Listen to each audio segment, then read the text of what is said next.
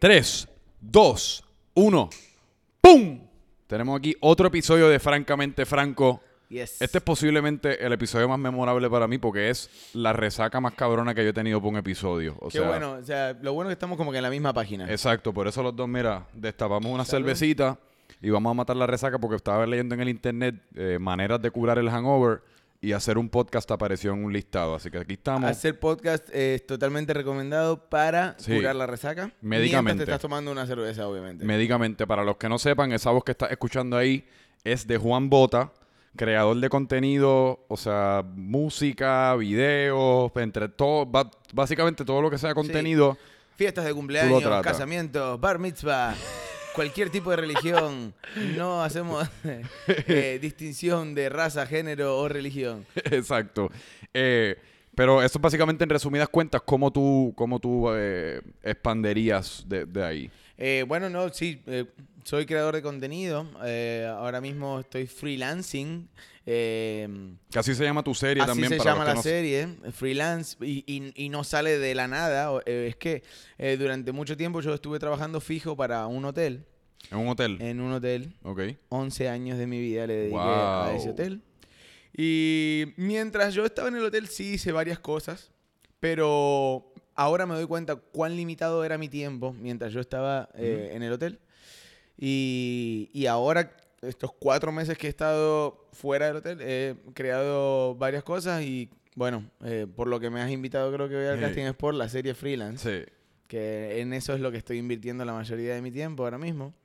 Que está buenísima porque, digo, porque está bien 2018. Son videos de un minuto. Y la premisa es como tú lo, yo creo que tú lo describes, es como una serie existencialista, si no me equivoco. que Exactamente. porque yo, yo puedo relate contigo. Yo, yo estoy como en, en inversa. Yo estaba, no necesariamente freelancing, pero no trabajando tradicionalmente. Yo estaba haciendo una línea de camisetas, haciendo mis podcasts. Y pues tenía todo el tiempo para mí. Y recientemente empecé un trabajo un poco más tradicional porque encontré que, no sé, como que ya las cosas que estaba haciendo las tenía, ya les había cogido el piso, Exacto. estaban corriendo un poquito más por su cuenta y tenía muchos días, un martes, un miércoles así random, que todo el mundo está trabajando haciendo sus cosas, estaba un poco aburrido, como que no, no, no tenía tantas maneras de llenar ese tiempo. Ok.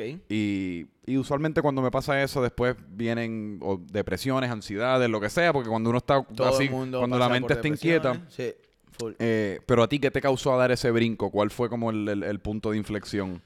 Eh, bueno, me acuerdo que la- el, el- fin de año pasado, estamos cerca de fin de año, de hecho, Exacto. pero el fin de año pasado estábamos en casa y, eh, y- dije, este año voy a dejar el hotel. O sea, esa fue como una de estas, ¿cómo se llama lo que uno dice? La- la- las, Una resolución de una año nuevo. resolución de año nuevo. Sí. Y yo dije, este año voy a dejar el hotel, bye, se acabó. Y yo pensaba que lo iba a hacer como en enero o en febrero. Sí. Y me tardé como hasta agosto para dejar el hotel. Wow. Y, y mira, yo me, me encantaba trabajar en el hotel. De hecho, en parte esos 11 años em, eh, fueron porque me los disfruté mucho y, y- y el, y un saludo para todo el corillo que ¿En dejé qué en el hotel eh, en el Casablanca, en Viejo San Juan. Uh, Que nice. son tres hoteles, de hecho, Villarencia, Casablanca y The House, que son tres hoteles boutique. Y mm, no, una familia hermosa de trabajo. Yo no tengo, no tengo ni una queja hacia el trabajo. Es que... eh, Pero es trabajo. no, el Sigue. jefe mismo me decía, Juan, cuando vos me digas, te vas. Cuando vos, cuando vos quieras, te vas. Sí. Porque vos estás como para hacer otras cosas. Pero era como, o sea, tú, tú tomaste ese como leap of faith, como le dicen en inglés, sin... ¿Fue casi como al vacío o ya tenías ciertas cosas que, que- o sea, o, ah, pues tengo este guiso aquí o, o sé que voy a hacer esto y por eso es que voy a dejar el trabajo o fue o, es- Sí, o todo sí, vino sí, después? Eh, tenía algunas cositas, obviamente, eh, eh, cuadradas. Además tenía unos ahorros. Y, Qué bueno es tener ahorros, ¿verdad? O sea, exacto, claro. Yo no me tiré al vacío. Tenía unos ahorritos y dije, con esto puedo tirar tres meses sin trabajar. Cualquier cosa que no salga nada, bueno, eh, tenía el backup plan de decirle a, a- a Rafa, eh, mi, mi, je- mi ex jefe. eh, Estoy de vuelta. eh, eh, mire, está disponible. Empiezo con lo que sea. Hubo una equivocación. Maletero, bar mitzvah, cumpleaños. Eh, y entonces, pues, en esos cuatro meses, ahora, ¿qué tú dirías que son como las pilares de lo que estás haciendo? Obviamente mencionaste la serie de freelance. He visto que a veces eh, colabora, tienes como Music News, se llama. Music News es un programa de radio que hacemos con eh, mi, mi pana Darío Constaín. Empezó como un chiste mío por Instagram. Hey, Hice una página de Music News. ¿te encanta la música? A mí me encanta la música. Yo siempre fui músico de pequeño. So- Soy músico de pequeño. Eh, ¿Qué tipo de música? eh, a mí me encanta el jazz, me encanta el rock y Mm. creo que eso es lo que más me dedico. Como Sí. que. eh, sí, eso es el tipo de música que, que más. eh, ¿No te, no, no te gusta la ola esta como del trap, el reggaetón, la música urbana, el hip hop? Mm, Bueno, ojo, o sea, yo tuve una banda, tengo una banda que todavía no ha caducado. Lo que pasa es que nosotros nos tomamos como unos pequeños tiempos, viste, como que Sí. para para como dejar eh, la mente. Ahí sí que van a hacer bodas, bar mitzvahs, Sí. aniversario. Bueno, la banda se llama El Postre. El y- postre. El Postre. Y en esa combinamos rock, jazz, funk, disco. Así que ahí se, me- se mezclan todos estos eh, eh, tipos de música que estábamos hablando antes. Sí. Que me preguntaste qué tipo de música me gustaba. Pues en verdad me gusta todo. El trap, eh, de hecho, con el postre llegamos a hacer como rap. Hay eh, Claro. varias partes de, de las canciones del postre que, que son rapeos por eh, el gran Pablo del, eh, Pablo del Hierro y, y, y Popa. Yo no creo que a uno le tiene que gustar el rap para hacer rap. Yo creo que hacer rap es algo como bastante divertido y es casi como si fuese una un nivel de como una poesía casi. Es casi sí, porque es como un- spoken tiene un- word. es como sí, spoken me- word. Me, la paso rimando, de hecho, en mi, en- en mi cabeza. Y, Sí. sí. Pues yo tenía... Y, y en Music News son noticias de música. En Music News ah, hacemos eh, noticias de música. Había empezado como una especie de eh, canal, eh, programa de detectives, de, detectivesco. Investigativo, era. Investi- Era un investigativo. programa investigativo y lo que hacíamos era que traqueábamos los orígenes de canciones. Eso todavía está por ahí. Pero nos hemos dedicado mucho últimamente a hacer entrevistas a músicos del patio, eh, bandas locales. Que te, que te vi el miércoles, que, que allí fue donde te conocí, en el que estábamos los dos participando del- de la grabación del video nuevo de los Rivera Destino con Alvarito Díaz. ¿Y cuál es el nombre de la muchacha que se me olvida? Eh, Tanicha. que tiene una tronco de voz. ¡Diablo! increíble. Que Otra de las voces femeninas que... ella cantaba con mismo- cultura, ¿no? Con cultura profética es que ella cantaba. Yo no, no Eso sé. fue lo que yo escuché, puede que me lo esté inventando, pero en el momento creo que eso fue lo que me dijeron. Lo que conozco de ella es porque la he visto cantando en vivo con The Hang, eh, el otro día con los Rivera Destino y Sí. el esa canción va a ser un palo. Y, eh, yo, y en realidad yo creo que se debe a que nosotros vamos a salir en ese video, pero... Totalmente. Mira, y, y ven acá, pues que en, en el 2018 o recientemente, ¿qué, qué sucesos en la música te han entretenido, emocionado? O sea, ¿qué, qué- Bueno, descubrí a Childish Gambino. ¿Estamos hablando de la música internacional o solamente local? de lo que sea? Descubrí a Childish Gambino que la verdad que me, me El voló la tipo está cabeza. duro. Está bien duro. Yo me recuerdo cuando el primero sacó el video de This is America. Yo posiblemente vi ese video como 74 veces corrida. Y después, sí, o sea, me metí a buscar qué es lo que significa y leer todos los artículos. Tiene todo, tiene un montón de, de icono, iconografía, Sí. lo que es el eh, Black Culture eh, in, in America. Sí. Eh, sí, pero de hecho esa es la canción que me, me- me encanta como la, la- la cuestión sociopolítica que tiene esa canción, pero a mí me gusta mucho más como que la, la música suave. Redbone. Eh, Redbone me encanta. Redbone está cabrón, el otro pero día- Feels Like Summer es como que mi, mi- Yeah. el himno del 2018, como de la mitad del 2018 para acá. Ese Feels like mi- summer. Está, está cabrón Eh, porque... Sale en uno de los episodios de, de Freelance. Sí. Sí. Ah, creo eso no, eso no lo escuché. Eso no lo vi. Que la canto, la canto yo, eh, la, la- la grabé con una Mm. pista de karaoke de, de YouTube. Cabrón, pues el otro día que yo estaba aquí con mi tío y mi mamá y estábamos escuchando música de los 70, de los 60, de los 80, después de un ratito le- les, les metí ahí Redbone a ver si se daban cuenta que era, que era del momento y se la gozaron. Pero que estaba hablando con ellos también y después estaba hablando con mi otro tío, todo como... ¿Qué ti, tú, ¿Tú preferías la música antes cuando era más como, qué sé yo, quizás uno descubría una canción a través de la radio? Porque ahora, ahora hay tanto componente visual que uno no sabe qué es lo que es buena música, qué es lo que en realidad lo ayuda más como el componente visual y lo hace entretenido, como está pasando ahora con el fenómeno de Marvel Boy y todos estos, todos estos locos que están surgiendo. Sí, ¿no? Y la cuestión de los singles, como que ya nadie hace discos ahora mismo. O sea, el fenómeno más grande que tiene la música en Puerto Rico ahora mismo se llama Bad Bunny, tiene nombre y apellido. ¿Qué te parece? Y el tipo no ha sacado un disco, son todos singles. No. Son todos singles. Y eso para mí es una locura. A mí algo que me encanta es como que poder comprar el disco, leer el librito. Todavía. Eh, yo tengo en casa eh, vinilos, a mí me encanta coleccionar vinilos, tengo los CDs todavía, tengo CD player, tengo cassette player. wow. Y soy medio, mis amigos me dicen hoarder, pero yo lo llamo coleccionista. Coleccionista. coleccionista de, de- de- de memorabilia. y, y nada, a mí esa cosa como que se perdió. Ujú. Esa cuestión de la colección, de, de tener algo físico, algo tangible. Como que se ha perdido un poquito con toda esta cuestión, Bueno, esta moda. y tú Y- mencionaste a Bad Bunny que el otro día salió, él pues de nuevo tuvo un momento en las redes sociales después de lo del especial de Banco Popular y yo no lo vi en el momento, pero después vi el video, yo creo que en YouTube o en alguna parte, y que al principio la, la- la versión nene de Bad Bunny, ¿tú lo viste? Sí, no, no, no, no lo vi el especial. Pues Salí en el especial y no lo vi todavía. ¿Tú Lo saliste? Sí. ¿Cómo fue eso? ¿Qué, qué- qué hiciste? Eh, eh, Porque yo vi nada más esa parte, yo no, vi- no he visto el especial. Eh, salí como, eh, como contrabajista de, de Andrea Cruz y Cristian, no me acuerdo el apellido de Cristian, pero es una canción de los años 20. eh, em- eh, empieza la canción como en Ponce, en una cena. Y estamos eh, Jonathan, Gonz- Jonathan González en batería, Rosamalia en piano y yo en contrabajo. Y ahí están Andrea Cruz y este muchacho Cristian, que no, no me acuerdo el nombre, el apellido, pero con una voz increíble, Ajá. eh, ambos.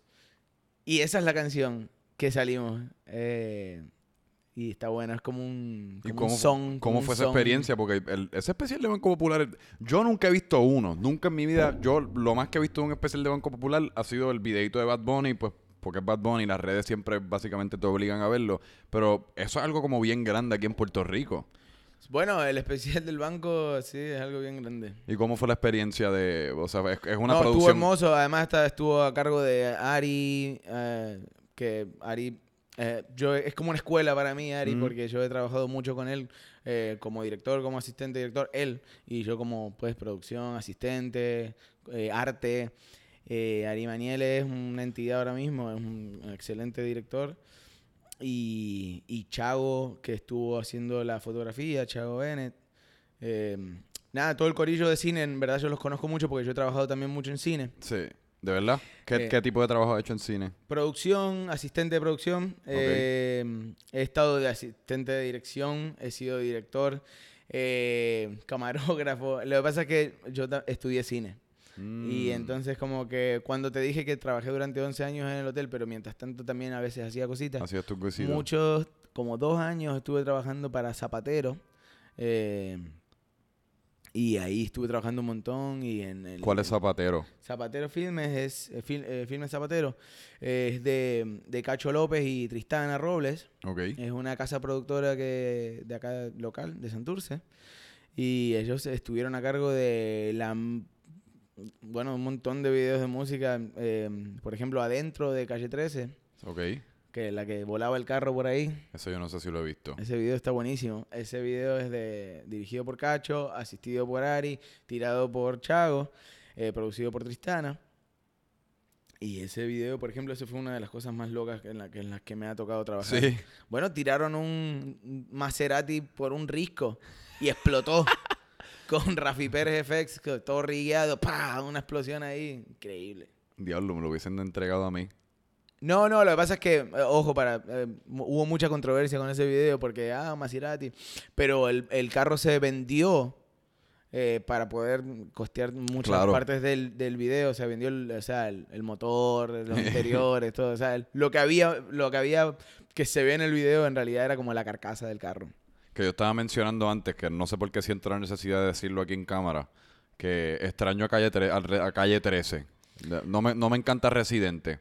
Digo, hace, hace buena música, pero como, como entretenimiento, Calle 13, la verdad es que estaba, fue un fenómeno. O sea, el sándwich de salchicha, yo me voy, mi tumba va a decir el sándwich de salchicha, Franco Micheo, 1992. eh, espero que sea como 2200, algo así. El sándwich de salchicha. Eh, Pero nada, a, mí me, a, mí me, a mí me encanta el sándwich de salchicha. me encanta el sándwich de salchicha. sentí la necesidad de no decirlo ahí. solo lo escucho, me lo como también el sándwich de salchicha. De verdad, a mí me dan asco las Pero el, salchichas. el tema es que eh, calle, calle 13 siempre va a estar ahí. No, no hay Sí. por qué extrañarlo. Eso estuvo, tuvo su tiempo. Y como ya yo he estado en bandas y las bandas pues son, son bandas y son mucha gente, son muchísima gente y gira y... O sea que está bien que... que ahora mismo... Ah, no han- evolucionan, han- una evolución, ¿qué Exacto, carajo? y René está haciendo lo de Residente. A mí me gusta el, el discurso político que tiene. Sí. Eh, sí, pero para el gusto de los colores. Hay gente que No. prefiere más Calle 13. Es que yo creo que también hay un componente bien nostálgico con lo que uno le gusta, porque que es lo que estaba diciendo de del video del Banco Popular de Bad Bunny, que era al principio sale con un Walkman, porque era el, el video era básicamente como si fuese una versión de él cuando era nene. Claro. Y pues eran los dos, el nene y él, y era como Bad Bunny chiquito. Y él está al principio con, escuchando un Walkman, como en, su- en lo que fuese su cuarto, me imagino, en su casa. Y está escuchando Tego. Esto es para ustedes, para que se lo gocen. Sí. Y eso a mí me dio como una nostalgia, porque yo nunca me voy a olvidar. En quinto grado para mí fue ma- fue marcado por Teo Calderón, el disco ese rojo, boom, uno meterlo en el Walkman para que retosen. Sí. Y son como, ya en realidad, yo no creo que ninguna música tiene ese efecto en mí. Digo, ahora mismo, antes de que tú llegaras, estaba escuchando a Anuel, por ejemplo, unas par de canciones, me gustan, me las disfruto, pero yo estoy seguro que en un mes va a haber algo nuevo y ya yo me voy a haber olvidado de las canciones que me estaba vacilando hoy, pero todo lo que fue Teo Calderón, Vico Sí, se me olvida exactamente cuál fue el CD de Vico Sí, que también me marcó bien duro. Eh, la canción de Big Papa de Notorious B.I.G., Claro. esa en específico. I love Eh, it when you call me big papa. loco, eso-. Fíjate, ahora que lo pienso mejor, en verdad, mi tumba va a decir el sándwich de salchicha. No, I love it when you call me el sándwich de salchicha. Y así mezclo dos de mis canciones favoritas de todos los tiempos. Wow. Eh, Fra- Franco. No sé qué pensar de eso. eh, pero mira, Quizás vamos- cambies de opinión. Quizás cambies de opinión. Sí. Con, el- con los con el tiempo. Exacto.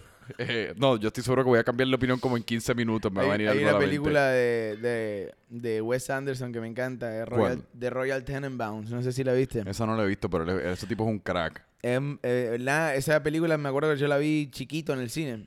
Chiquito, tendría, qué sé yo, 13, 13 años, una cosa así. La fui a ver con mi hermana, que era más chiquita aún. Y, no- y los dos salimos como que, wow, ¿qué es esto? Era la primera película que veíamos de Wes Anderson.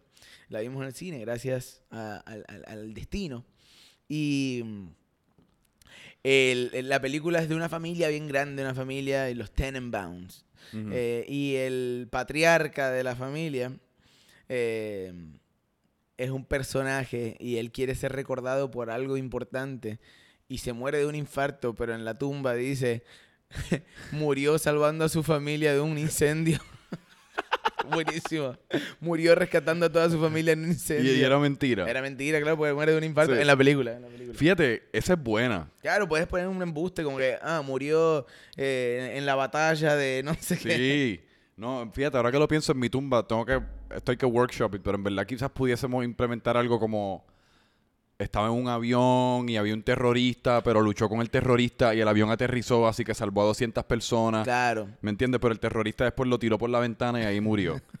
Eso, eso está un poco Claro. largo, hay que buscar una manera de condensar eso. Sí, sí, sí. Pero me, me gusta lo que me gusta cómo estás pensando, que, que pintarnos bien heroico. Claro, bien heroico, bien heroico. Mira, y entonces tus orígenes, porque obviamente no hemos hablado de esto, pero yo, todo el mundo que lo está escuchando reconoce que tienes un acento, un acento argentino. Sí. Pues que tú naciste en Argentina y cómo, cómo fue esa travesía que me estabas contando un poco antes, pero esa travesía de Argentina a eventualmente convertir a Puerto Rico en tu casa. Eh, fue mm, un momento. em, bueno, como todos los momentos que son cruciales en la vida, tienen un poquito de cosas tristes y un poquito de cosas alegres. Sí. Eh, fue un momento, empezó un momento muy triste porque en la historia de, de mi país eh, originario, que es Argentina, en el 2001 hubo una debacle económica tremenda. Ujú. Eh, se le llamó el corralito porque pues se quedaron con todo el dinero de la gente, de los bancos y colapsó la economía. Fue un momento bien oscuro, Wow. mucha, mucha, mu- mucho desastre eh, en todas sus eh, en toda su exposición. Y bueno, mi papá y nosotros, la familia completa, nosotros éramos pequeños, yo tenía 14 años, mi hermana tenía 11. Mi papá se quedó sin trabajo. Wow, pero 14 años que tú, esos son años súper formativos, así que tú en verdad te criaste en sí, yo Argentina. me, yo me crié en Argentina. Eh, los primeros 10 años de mi vida en Rosario y los últimos 5 años en Campana, que es Mm. una ciudad... Yo estoy loco por ir a Argentina. Hermoso país. Es un hermoso país eh, con muy malos políticos y muy malas decisiones económicas. ¿Dónde he escuchado eso antes? Acá en Puerto Rico también. vivimos. eh, no, lo mejor de todo es que, como que. nada. eh, historia larga, corta. eh, las cosas se repiten, los patrones se repiten. Pero Sí. bueno, seguimos luchando y seguimos como que haciendo patria. Eh, pero nada, eh, mi, mi papá consiguió de casualidad trabajo acá en Puerto Rico. Así es la Mm. historia. ¿A que- a que ¿Él también era artista o él, o él estaba en otra línea? Mi de- papá es ebanista, mi papá es carpintero. Uh, ¿qué son? Eso es un artista, verdad, depende de cómo uno lo mire. sí, sí, no, él es un artista en lo que hace. Sí. Este, pero que es una rama extraña. Cuando vos decís, ah, lo trasladaron, pues pensás que es un, eh, un CEO de una Sí. compañía o algo así. no, Eh. él es un carpintero. Él es carpi- carpintero y eh, eh, especialista en, en muebles de cocina. Pero qué curioso, porque hasta cierto sentido los carpinteros viven como freelancing. Sí, bueno, mi viejo eh, mucho tiempo hizo freelancing full. O sea, él se tuvo que inventar eh, una carrera, eh, porque de eso también viene esta cuestión del freelancing y de inventarse y reinventarme. Eh, mis padres me han inculcado esta cuestión de, de de inventar, de De inventar. inventar constantemente. Mi madre es artista, mi padre es eh, carpintero artista. eh, así que, bueno, mi papá también es educa- eh, eh, profesor de educación física, eso es lo que realmente estudió. Mm. Y mi mamá estudió diseño de, de- de interiores, decoradora de interiores. Yo creo que los profesores de educación física son los más impacto que tienen sobre... Digo, quizás estoy hablando de mi experiencia, que yo tiendo, tiendo a hacer eso un montón, que mi experiencia la generalizo y se la aplico a todo el mundo. Pero yo creo que los, los maestros de educación física tienden a tener el, el impacto mayor en, en uno cuando uno está creciendo. Porque uno en verdad no le importa un carajo las matemáticas, ni necesariamente, qué sé yo, el- el- la clase de inglés, porque uno cuando está en décimo grado uno no quiere escribir ni hacer un carajo. Digo, de nuevo, estoy aplicándole mi, mi experiencia a todo el mundo. Pero no sé, algo como bien personal con los maestros de educación física que usualmente son más humanos. Como no hay esa, barre- no hay esa barrera tanto como... Sí, además porque te dan por el lado del deporte y es, es la, la materia más fácil, en, en teoría. Sí. Si sos una persona que te gusta hacer deporte. Si sos una persona que odias los deportes, pues el profesor de educación física puede ser lo más traumático que te tocó Sí. en la vida. ¿A ti te gustan los deportes? A mí, al principio en mi vida, no me gustaban para nada. Ahora me encantan. Yo sea, asumo que cuando tú, cuando la gente aquí se entera que eres de Argentina, asumen que tú eres como un Leo Messi, que juegas soccer. Bueno, soy de Ese Rosario y nací 21 días antes que Leo Messi. Así como que. ¿El Leo yo Messi es de Rosario? ser Leo Messi. Él es de Rosario. Sí, él es de Rosario. Y él allí tiene que ser como casi como está Messi, después está Dios, después está Exacto. Jesucristo. En verdad, en Argentina completo, yo creo que está Diego Armando Maradona. Todavía. Dios. Mano, Diego. Armando Maradona se está dando demasiado de esta, demasiado No, está- Henneken. No, no, Diego no se da de esto, se da de otra cosa que. Eso no es se, el se problema. toma por la boca. Diego, Diego es un maestro, igual sigue siendo el legado de- deportístico de él, es increíble. Sí. Pero un personaje. Eh, eh, eh, ese es él dando una. Ese Ah, es ese él. es él. Ese es él cuando le hace una loco, entrevista. Eh, Yo acabo de tener un momento surreal. Yo te estaba mirando como, diablo, ¿qué carajo está pasando aquí? Eh, le dio un Ay, Caesar, no. eh. Viste que en verdad sería tremendo contenido para los dos. Como un, digo, Claro, como.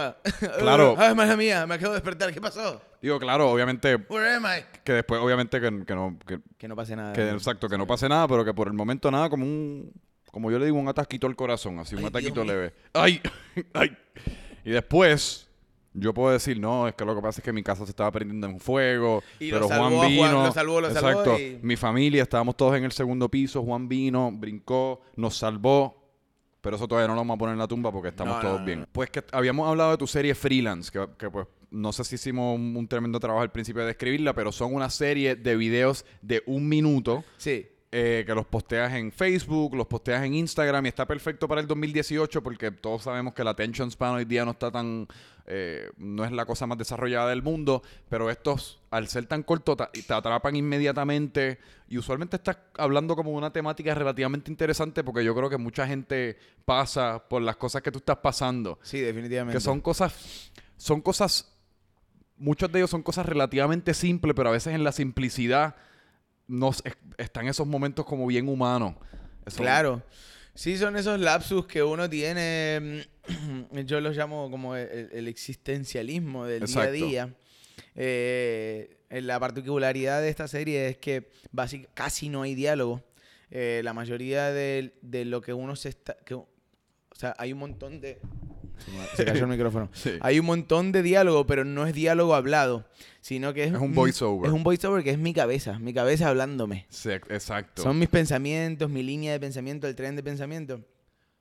Que No, y a mí me encanta también porque usualmente escoges momentos en los cuales esos pensamientos son más propensos a ocurrir, como lavándote los dientes, Sí. levantándote. O sea, esos, esos son los momentos en los cuales uno está como bien en el cerebro, uno está bien dentro uno del mismo, cerebro, bien, con uno mismo. Mirándose en el espejo. Sí, Eh, ahí, ahí hay un juego ahí con el espejo siempre, como que yo Literal. siempre- la cámara es como un espejo para mí. o con el pelo facial, esas decisiones a veces que son en un Sí, nivel como macro son el en un nivel pelo, macro son tontas, pero cuando Cagando. tiene- cagando. Siempre, es que cuando Literal. yo cago pienso un montón. Que de hecho que a mí me parece me pareció interesante porque esos son los momentos en los cuales yo tengo más ansiedad, porque no hay Cagando. Digo, cagando, bañándome, lavándome los dientes, lavándome los dientes, últimamente me da un montón de ansiedad porque tú estás atrapado con tus pensamientos, no hay, qué sé yo, no hay nada, no hay no hay otra persona, no hay como que no hay distracción que valga. Tú estás lavándote los dientes o estás atrapado en la bañera, así que tienes que enfrentar lo que está dentro de tu cráneo. Tus demonios. Yo los llamo los demonios. Pero que en el último episodio, que básicamente, o sea, fue un. Eso, eso fue un, un cast allí casi como de Seinfeld, la versión musical de Seinfeld. sa- eh, salieron los Rivera Destino, Sí. salió Ile, que Sí. todo el mundo la conoce, tiene una de las mejores voces, De mujer o hombre mujer, del femenina, mundo. Hombre, sí, del mundo, Eh, full. Isma, que es un otro músico en- encabronado, es baterista. Sí. Bate- eh, era baterista de Residente Calle 13 y ahora me imagino que yo, él nunca va a estar fuera de trabajo porque es uno también uno de los mejores músicos del mundo. Y todos salieron en el video. Sí, y Bayoán, eh, Bayoán, que es el arreglista de Ile. Ok. eh, Isma, el productor de Ile. Y Ile, que es Ile. Y. Que y- también y ella colaboró con, con Residente Calle 13, ¿verdad? Ella era PG-13. Ella era la PG-13. Ah, no joda, yo no sabía que esa era su denominación. Sí, ella, la voz de calle 13 femenina es la PG-13, Sí. que es Ileana Cabra. Pues Ile. cómo, cómo surge, cómo surge esa, esa colaboración y de ahí también como, pues yo creo que una pregunta eh, que está junta con esa, tú pareces ser una persona que, que, que, que haces como buenas relaciones y eres una persona que la gente parece que le agradas mucho a la gente y la gente como que de- eh, en return pues es propensa como a querer participar en todo lo que tú estás haciendo, aparte que está bien bueno, que, pues les conviene participar, pero ¿cómo surge todo eso? Eh, em, bueno, eh, con, eh, me hiciste un montón de preguntas. Dame un segundo, déjame recapitular. Ok, con respecto a, a las relaciones intrahumanas, interhumanas, que em, em, yo soy una persona de muchas personas. De verdad. A mí me encanta estar rodeado todo el tiempo de gente, soy muy amiguero. eh, yo soy como eh, Roberto Carlos. Yo quiero tener un millón de amigos, de ganar Ey, ey, ey, poder bailar. Eh, me encanta es- esta cuestión social, me encanta estar donde está. Padezco de un FOMO insaciable. ¿Padeces de FOMO? Sí, fear of missing out todo el tiempo cuando veo los Insta Stories. Ay, que está bastante. estoy acá, pero está acá". Pero más allá de eso, eh, Ile y Isma, Bayo son familia. De verdad. Son familia extendida. Eh, son, eh, exacto, mi familia acá en Puerto Rico. eh, mi- uno de mis mejores amigos es Gabriel, que es el hermano de Ile, que lo conocí a través de Ile y de Milena, que son, es que ellos son un montón de hermanos. Sí. Pero sí, son familia. No, no tengo otra forma de describirlo. Aún así, hemos colaborado artísticamente en muchas ocasiones. Eh, hay una canción de Ile del disco, primer disco que ganó Grammy, que es de mi composición. ¿De verdad? Sí, es una canción ¿Que que tú la escribiste? Yo la escribí, hice la música, entonces pues Así Isma- que tú tienes un Grammy. Yo tengo un Grammy. No jodas. Sí. Latin, la Grammy Grammy. No, USA Grammy, exacto. Wow. Eso está, eso está O sea, es brutal. con- eh, es por una colaboración, obviamente. Es un, es, es un papelito, no es la, la estatuita. Pero el- está el papel en casa, ol- un diploma que dice... Para, for all intents and purposes, y técnicamente, tú eres un Grammy winner. Tú Sí. tienes un Grammy. Sí, gracias a Isma, gracias a Ile, gracias a Bayo, gracias a toda la banda. Eso es un A tremendo Bote, fun fact. Eso es un tremendo icebreaker. Como que si estás en una de esas sesiones de un grupo o algo así que tienes que hacer un icebreaker, yo tengo un Grammy. Ah, sí, ya, tengo- tengo- Y eso es algo, y eso es algo que todavía haces, todavía compones y. Bueno, sí, por ejemplo, para este episodio, el último episodio de Freelance, eh, compuse ese jingle que eh, después, en el día de grabación, el día de grabación de video, Isma lo, lo realmente lo grabó ahí, Isma lo produjo, Bayo lo arregló porque tuvo que hacer un cambio de, de acordes para la voz de Ila y la voz de los, de los muchachos de los Rivera Destino. Este, pero fue hermoso ese capítulo, estuvo buenísimo. y- Buenísimo. y salió del domingo para el miércoles. Del, del domingo para el miércoles. El domingo llamé a Isma, le dije, Isma, ¿qué te parece si hacemos esto? Eh, creo que voy a cerrar el season y lo quisiera hacer con ustedes. y- Ya cerra- es el décimo entonces el décimo ahora. fue el cierre de season. Me voy a mantener posteando algunas cositas los miércoles. Loco, sigue re- haciéndolo. referen- referente a freelance. Pero en enero vuelvo con el segundo season y espero que, que- que tener más sorpresas y más cosas.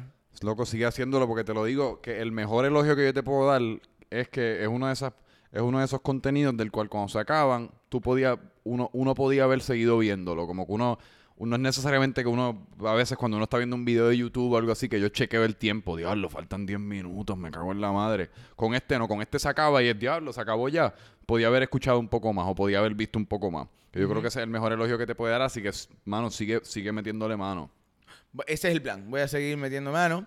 Eh, pero me pareció que un número así como el 10, eh, como...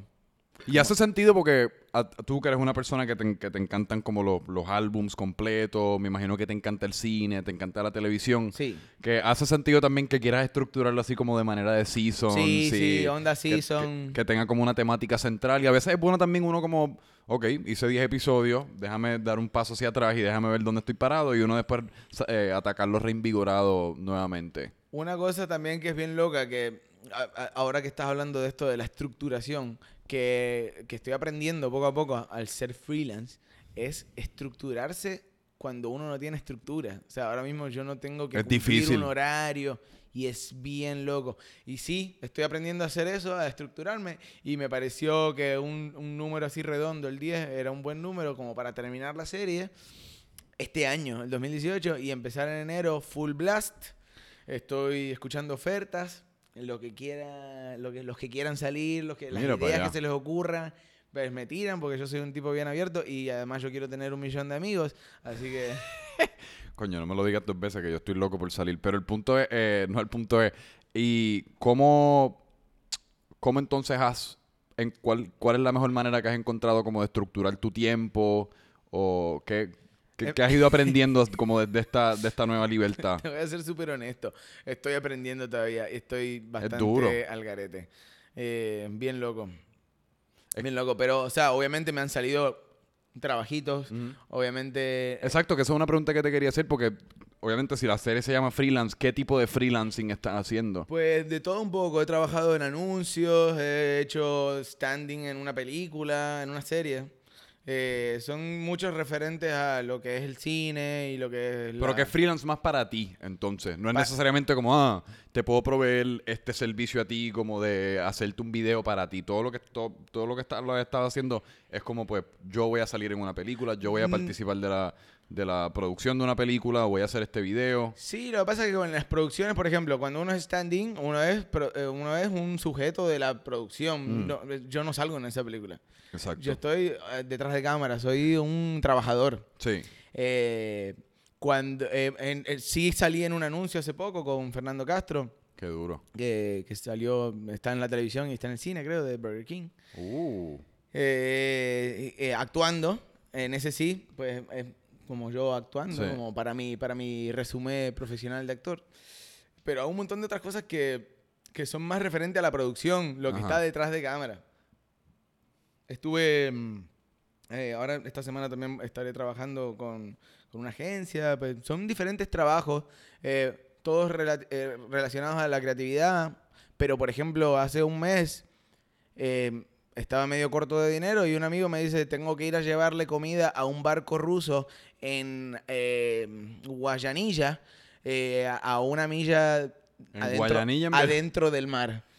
Y fue como que me fui en un barco con un montón de comida a, a- a un barco que está en el medio del mar, gigante, con una tripulación rusa, y yo les daba la comida y ellos la enganchaban con una grúa y, pa, y la subían para arriba, subía al barco. Qué Fue una loco. experiencia demente, así, pirates. Qué loco. ¿Cómo se llama esto? Los piratas del Literal, Caribe. y allá yo creo que una, a una milla del mar ya tú estás como internacional, ¿verdad? Ya tú no estás ni en. Puerto Rico. Que esos, esos rusos te cogen y pu- tú- allí, allí Te lo, puede juro que, te lo juro que yo me hice una película en la cabeza que era como que acá me suben, los rusos me raptan, me venden eh, Sí. en el mercado negro internacional. No sé para qué, porque realmente Pero, para hacer películas. y, eh, pero, yo me hubiese asegurado después de escribir en la tumba que tú luchaste contra un barco de 200, De 200 rusos, que, estaban- que ellos querían venir a atacar la costa de Puerto Rico, se querían apoderar de la isla. Y, Y- si no me equivoco, los esfuerzos heroicos de Juan Bota es la razón que 4 acabaron millones de con la habitantes... invasión rusa. Acabaron, Acabaron con la invasión Bota, rusa. Gran general de la invasión rusa. Yo estoy, yo estoy pensando cuándo carajo ese chiste se va a poner viejo, que es posible que ya se haya puesto viejo.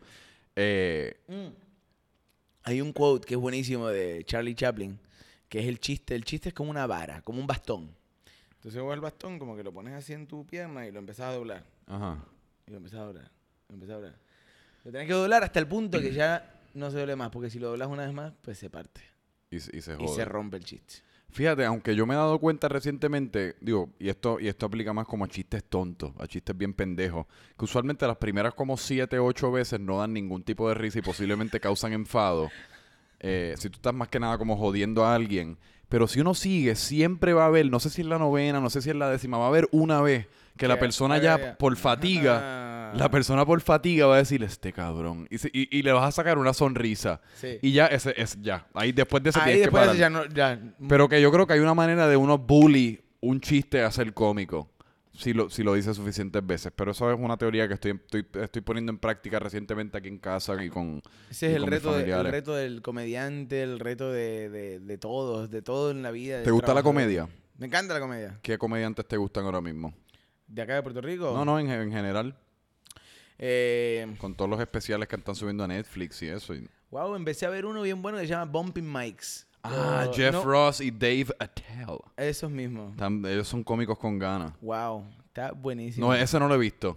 Está buenísimo, me, me- me da mucha gracia. Pero me encanta la premisa porque básicamente es eso mismo, Bumping Mics, que son dos comediantes que se paran en tarima y están como compartiéndola, pero incluyen como al público y después graban fuera, es como un blog. No, pero Eh, acá Puerto Rico está lleno de comediantes buenísimos. Eh, Está los teniendo puedo un nombrar, seguramente me va- voy a dejar algunos afuera. Sí, pero es mejor no querer. decir ni un nombre. Exacto, mejor no decir ningún nombre, pero... Ustedes saben quiénes son. Es que la mayoría son, son muy buenos amigos míos. Digo, si quieres decir nombre, Voy a empezar, es una lista bien dale, vamos allá, vamos a ver. Ok, eh, por empezar, eh, Kiko Blade eh, es un gran amigo mío. He, trabajado con él en varias comedias. Está teniendo pero mucho éxito. Kiko es genial, es, es buenísimo. Él es bien dinámico. Sí, no lo, no lo sigo mucho en la televisión. Voy a ser honesto con Kiko ahora mismo. No, no lo veo mucho en la televisión. eh, pero porque es simplemente que no, no tengo cable TV y pues eh, no, no, no veo mucho televisión local. Lamentablemente quizás me gustaría ver un poquito más. Eh, pero lo que hace en teatro es genial. Es que la tele... Tú ves... buenísimo. te- Así que ya dijiste que no ves televisión. Yo tampoco... la- aparte, si no es un juego de deporte, que es como casi como lo único en vivo, así que hoy día como importa y que uno tiene que consumir a través del televisor, yo todo lo que veo es casi como on demand y por on demand me refiero YouTube, Instagram... Es que eso es lo que estamos, Netflix. lo que estamos ahora mismo consumiendo. Eh, Netflix es como un Hollywood. Eh, si tenés Netflix no te hace falta realmente cable y yo tengo Netflix. Bueno, y mira la comedia, loco. Casi como todas las semanas suben como siete especiales, Especiales de comedia. tres shows, Increíble. cuatro películas. Es, es un momento extraño porque a mí, por ejemplo, soy fanático de las películas de comedia. ¿Cuáles Pero son tus favoritas? Hay un montón, pero empezando desde los Monty Python, Charlie Chaplin, eh, Woody Allen, Sí. eh, no Charlie me tiren piedra. eh, pero, pero las películas de comedia, o sea, obviamente eh, hablé un poco de lo de, lo de, de- de antes, pero las películas de ahora que salieron desde los 2000 para acá, como, eh, qué sé yo, Superbad, Cómica. eh, Will Ferrell, y todas estas son muy cómicas. sí, loco. Eh, A mí me fascina, tú sabes la que a mí me fascina, que en verdad la veía un montón en colegio, porque pues en colegio uno está... Old School. Exacto. Y en- What? eh, No, yo digo la película Old School. ah, bueno, ese es un, me tiré un es guess, me tiré un guess. clásico. Old School es un clásico, pero no. Blue. Es, eh, ¿cómo carajo es que se llama? La que, la que son todos ellos, James Franco, Jonah Hill, están como en una casa y viene Ah. como el apocalipsis. Eh, the End of the Day. this is the end. This is the end. Wow. Está bien crazy esa. Wow. Beyond. La parte que Jonah Hill se convierte en un vampiro en la cama, que lo tienen que atar.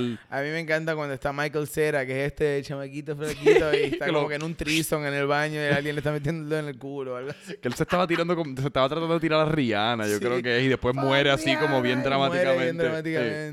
Pero esa película, loco, es que yo creo que uno tiene que estar bajo cierto tipo de sustancias para No, verla, pero... Ben Stiller, yo me muero con las Ah, películas. las Alon comedias de Kane Polly, Alon. Kane Polly y la de The Heartbreak Kid. Es una que está como medio underrated, pero The Heartbreak Kid es buenísima. Sí. Cuando él está como que le meten el pique en la nariz y después está como. "Sí, sí, sí, sí, sí". Esa parte Digo, y Ben Stiller, no, ben Stiller no sale en, en some- There's Something About Mary. Es- esa, esa película es un marcó un, un principio de este tipo de comedia. Sí. Eh, para mí, esa película ma- marcó, me acuerdo, la vi cuando tendría 14 años. Tengo que ajustarlo acá. Eh, la vi cuando tenía como 14 años. Y yo dije, acá hubo un cambio en el cine. Como que este tipo de comedia. est- Esta es de los Farrelly Brothers. Sí. Sí, sí, sí, que, son, unos geniales. duros. Y tienen un par de películas antes que después las fui descubriendo. Una con Woody Harrelson, que juegan al Me bowling. encanta Woody Harrelson. Ah, me encanta. Sí. De Natural Born Killers. Él es súper multifacético. Sí. Él es súper Lo único es que no sé si no, no sé qué es lo que no sé qué desconexión yo estoy teniendo en el cerebro, pero recientemente eh, Él ha hecho cosas bastante malas. mm, Woody Harrelson. Sí. Digo, estoy seguro, todo el mundo él, hace ha hecho- cosas él malas. hizo la de los, los monos, la de... la- el- Planet of the Rise Apes. of the Planet of the no sé ¿No te gustan sé- esas películas? Espérate. Tan buena. La última, este es el problema. Ah, diablo, eso sí Este- que. es- es que- ah, es que. es- es- sí, exacto. No, pero no pasa nada, lo, lo estamos eh, Sí. manejando bastante bien. Loco, Planet of the Apes. Planets of the Apes, la última, yo la vi en España. Y yo no sé si has La ido última, al- última o, la o, la- o las La últimas última, tres? última. Ok. No, no, la de Jane Franco está buenísima. Buenísima, loco. Wow, yo tuve una experiencia. Yo fui a ver esa película en el cine. Y esa posiblemente yo vi a Cristo. Yo salí del cine y yo vi a Jesucristo, mano. Yo dije, esta es la mejor película que yo he visto en mi vida. Había algo tan impactante de ver a los monos, lo realístico que se veían, la tecnología. James Franco conectando con Caesar, que, que era- se llama el, personaje Sí, principal. el, el- el- el Mano, revolucionario. Y después para la segunda me recuerdo que tuve mi primer date con una chica para verla y me la besé. Que yo y Planet of the Apes tenemos Se un besaron, historial. Exacto. Diablo, ¿verdad? Eso suena bien violador. ¡La besé! Me la besé. Nos besamos mutuamente, fue con consentimiento mutuo. Sí, no, fue, fue un grajeo forzoso, pero... eh, no, no, es jodiendo. Fue... Fue- fue bueno, fue- fue- sí, fue. No, pero mi punto es que yo tengo una relación con esa franquicia de Planet of the Apes mística. Mística, fucking mística, y me encantan los monos. La última fue mi favorita porque no salían humanos, eran todos monos. Ok. Pero, ajá, ¿qué me estabas diciendo? Ah, lo que te iba a decir, que fui al cine y fui con esta muchacha y me la besé. No, no, no, no, es tripeando. Yo me lo estaba creyendo. Fui con. eh, estaba en España. Y no sé si alguna vez fuiste a un cine en España. En España le ponen. eh, doblan las películas. O sea, no importa. ¿Cómo que las doblan? Las doblan. Las doblan. ¿Qué eh, significa de- eso? Como que dub- eh, le ponen audio por encima. O sea, Ah. no está en el idioma original. Eh, Exacto. Si la- es película inglesa, pero no solo eso, que también doblan las que son en español. Por ejemplo, si es una película argentina, Sí. ellos doblan a los argentinos. Y entonces le ponen un acento español. Es rarísimo y es un bad trip. En verdad, si hay algún español que está acá que tiene algo que ver con eso del dubbing en España, dejen de hacerlo. Dejen de hacerlo. Dejen de hacerlo porque matan un montón de cosas. Sí, si Pueden hacerlo y poner, miren, esta está doblada y hay otra que viene versión original con subtítulos. O sea, Eso- es tan fácil como poner subtítulos. ¿qué, qué punto más astuto te acabas de hacer? Porque.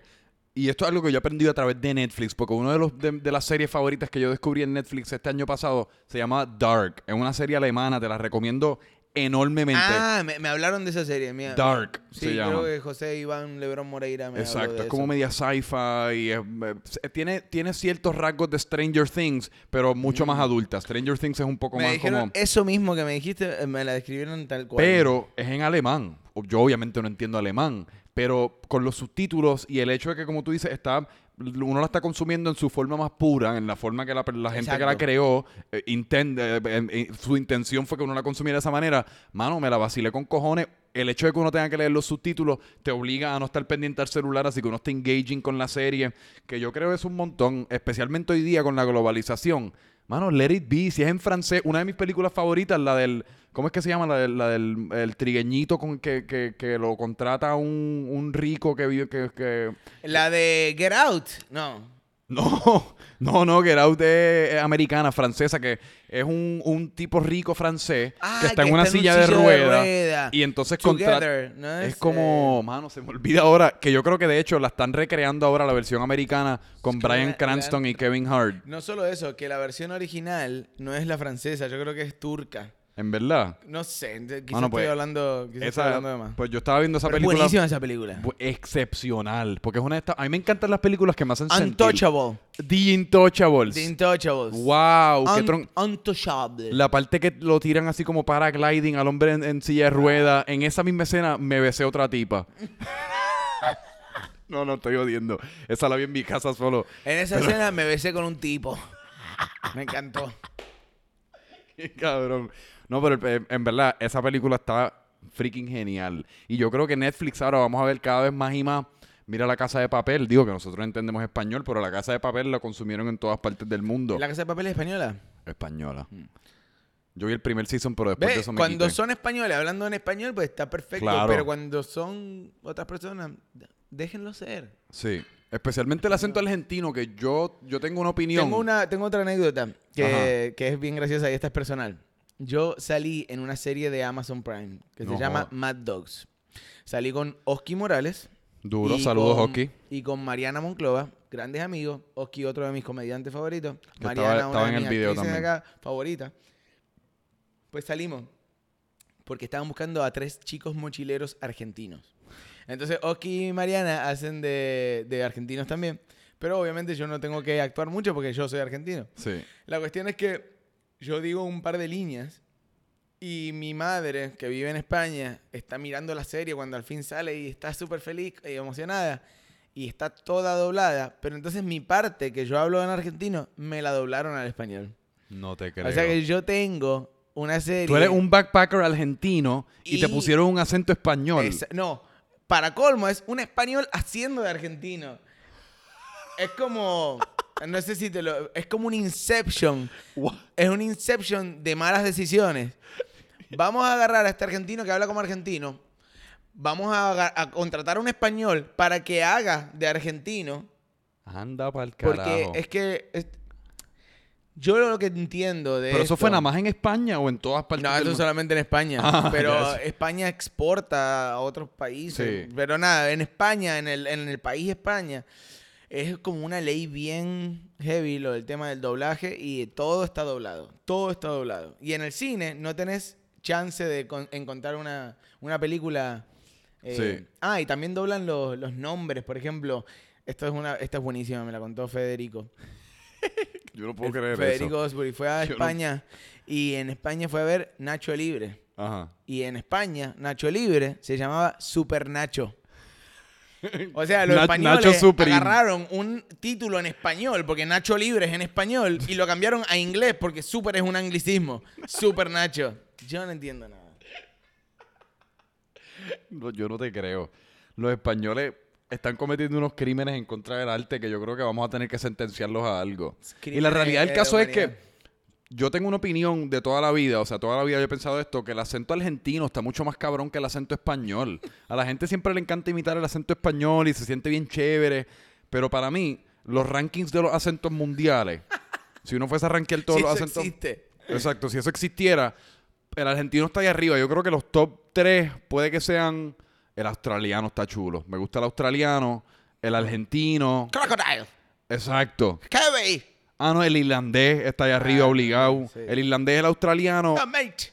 el Yo, británico. yo soy un excelente imitador de acentos. Exacto. No sé si lo sabías. No, de hecho, que tengo una, una pequeña anécdota. Yo también ahora. Que de pequeño, yo tengo uno de mis, uno de mis buenos amigos que se llama Manuel Felipe. Él hace un acento eh, argentino súper bueno. Y él había creado este personaje que se llamaba Alfredo. Alfredo el argentino. Y él hacía, ¿sabes? que Cuando uno era pequeño, uno hacía muchos prank calls. Y pues él y yo nos dedicábamos a llamar a mi mamá con este personaje argentino y pues decirle ciertas cosas y cogerla de tonta. No. Y, y una vez eh, la llamó un tipo de American Express argentino. Y ella pensó que éramos nosotros y ella se la ha cagado en la madre al tipo de American Express. Que si Manuel, vete para el carajo, hijo de la gran puta. Ya estoy cansado de esta mierda, que sé yo qué carajo. Y el pobre tipo de American Express tratando de venderle una tarjeta. Así que esa es mi pequeña, esa es mi pequeña anécdota. Y entonces, para ir, para ir poniéndole un, un lacito a esta, a esta conversación, que en verdad está buenísima, porque yo siempre aspiro, mi meta con este podcast es llegar a un punto. ¿Tú consumes podcast? Eh, de vez en cuando. De vez en cuando. Pues mi meta es llegar a un punto en el cual yo estoy aquí sentado con alguien y no necesariamente es como una entrevista tanto. Es, que, que es como, Una charla dime- entre amigos. Exacto, que es como lo que, la- lo que acabamos de hacer con Netflix, el doblaje, las películas francesas, toda esa pendeja. Eh, eso es, a eso es lo que yo aspiro, pero todavía obviamente como estoy aprendiendo y pues en muchas ocasiones, no sé si no conozco a la persona, pues el, el- el default es pues, uno empezar a hacer preguntas más como de entrevista. Digo que siempre obviamente es necesario porque la gente, yo quiero que la gente conozca de ti y tu arte, pero Claro. me encantó cómo fluimos ahí. Y pues entonces, para después de decir eso, voy a hacer una pregunta de entrevista. Ton, ton- pues, hipócrita soy. Eh, ¿Cómo se ve el futuro para ti? ¿Cuál es en el 2019? ¿Qué, qué otras verticales de contenido estás pensando? ¿Qué es lo que quieres hacer? ¿Qué... Eh, no, eh, realmente, realmente, realmente de corazón quisiera llevar freelance a otro nivel. Me Ese es tu enfoque ahora mismo. Freelance tú dirías que ahora mismo es como es tu un proyecto enfoque, principal. proyecto principal, pero me gustaría producir otras cosas, Ok. además de freelance. Y tengo varias ideas que freelance yo soy el protagonista, pero tengo unas ideas que, en las cuales estaría pensando como que expandir un poco y no ser yo el actor, sino como estar más detrás de cámara y en edición. Como Y, preparando el... y- y obviamente escribir los guiones y Claro. o sea, la producción, o sea, escribir más que nada. Tú dices que ese- tú, tú dirías que ese es tu interés principal, como la, la que ahorita que, que te ganaste un Grammy escribiendo, componiendo una canción. Tú dirías que, o sea, la escritura, crear contenido más eh, en, En- el en papel, papel, sí. es tu preferencia. Eh, sí, sí, porque es el, el origen, es como que la- el principio de todo. Sí. Eh, si uno tiene un lápiz y un papel, uno puede hacer muchas cosas y... Sí. O Microsoft Word en mi caso. Sí, sí, Word, eso funciona. Yo soy Pero el problema que- de Word es que, pues, a veces como que... No, pero lo bueno es que lo han arreglado y si crashea la computadora se guarda. es que pero- yo soy tan lento escribiendo a mano que me desespero. Sí, pero la palabra es súper importante. La palabra es súper importante. Y, creo que... Y especialmente hoy día, loco, que, que estamos viendo toda la gente que está triunfando, que están ganando, que están que- que- a, a las personas que uno admira, eh, especialmente con las redes sociales y eso, tie- hay, hay un elemento tan como de, de personalidad y de y- y que, que eso está brutal. Sí, sí, yo creo un montón en el discurso y, y el discurso es lo que nos hace ser... Mira esto, esto es la palabra. Nosotros llevamos 50 minutos aquí hablando a Sofía y, y No, hay pero, gente que lo va a o sea, consumir. a- a- sí hemos hablado mierda, pero hemos hablado muchas cosas también súper... Ah, no, digo Basofia positivo. Como Exacto, Basofia Basofia. de, de un, de un- O sea, me refiero que esto es algo. Y yo como consumidor me encanta. Sí. Que hay algo como tan. Pero es súper necesario también hablar mierda, ojo. ¿Ah? Es que es súper necesario hablar mierda. Loco, súper necesario. Porque muchas de las mejores ideas salen de, de cosas que... Pues, Sí. de ahí. Es como estaba hablando ayer que. eh, y la caca es súper importante. exacto, también. en, el- en uno de los últimos episodios estaba hablando con, con Juan Pablo de Teatro Breve. Y Con Juan Pidía. Juanpi, sí. Con mi amigo El Juanpi. duro, el duro, sí. Eh, y estábamos discutiendo, hablando precisamente de eso, que en teatro breve muchas las ideas usualmente empiezan con unas loqueras bien locas y uno está tirando ideas y... y- Yo tengo el Notes, el Notes del celular lleno de loquera. Sí. Lleno, pero lleno. Así de que hay veces que lo el- estoy tratando de. Estoy haciendo un ejercicio, es como que hacerlo un poquito más profesional. Porque hay veces que digo, no entiendo nada de lo que escribí. No entiendo. ¿Qué es esto? No me hace sentido. Pero es que ahí es donde está la magia. Ahí, porque si uno lo sobrepiensa, uno pues acaba... Si uno lo sobrepiensa, uno usualmente acaba haciendo cosas un poco más tradicionales, un poco más convencionales, cosas que quizás ya, han- ya otra gente ha hecho. Pero ese, ese primer pensamiento, ese, usualmente cuando uno se levanta, cuando uno se va a dormir, esos, esos pensamientos a veces que parecen locos, si uno después coge esa idea y la va bajando un poco y le da, le da forma, ahí es donde está la magia. La magia está dentro de ti. Coño, pues mira, ¿dónde la gente te puede conseguir? Eh, la gente me puede conseguir en Instagram como Botances. Botances con dos T. B de bueno, 2T. Botances y con C. Exacto. Es una mezcla de mi apellido, Bota, y el apellido del gran Betances. Así que Botances. Sí. Eh, en eh, Facebook como Juan Bota, B de bueno, 2T, Juan Bota. En Y también tienes página del freelance tiene una página aparte. Freelance también, tiene una página aparte en Facebook, así que no me tienen que dar friend a mí, sino que pueden ir directamente a la página que es freelance-la serie. La serie.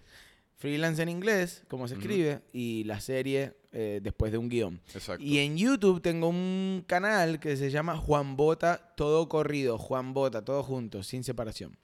Perfecto, pues ya ustedes saben. Y la verdad es que de mi parte yo le- les recomiendo un montón que vean freelance, que consuman su Instagram, que, que yo creo que es yo creo que eres una persona que en verdad está, está ya haciendo cosas súper chéveres, pero también estás, yo creo que en proceso de ir creando cada vez más y más y que va a ser una presencia, yo creo, súper consistente en lo que es el, el prove, proveyento, si esa no es la palabra, de contenido, proveer, de- proveer contenido En de el calidad proverbio, en el proverbio. del proverbio de contenido de calidad aquí en Puerto Rico y esperemos fuera de la isla también.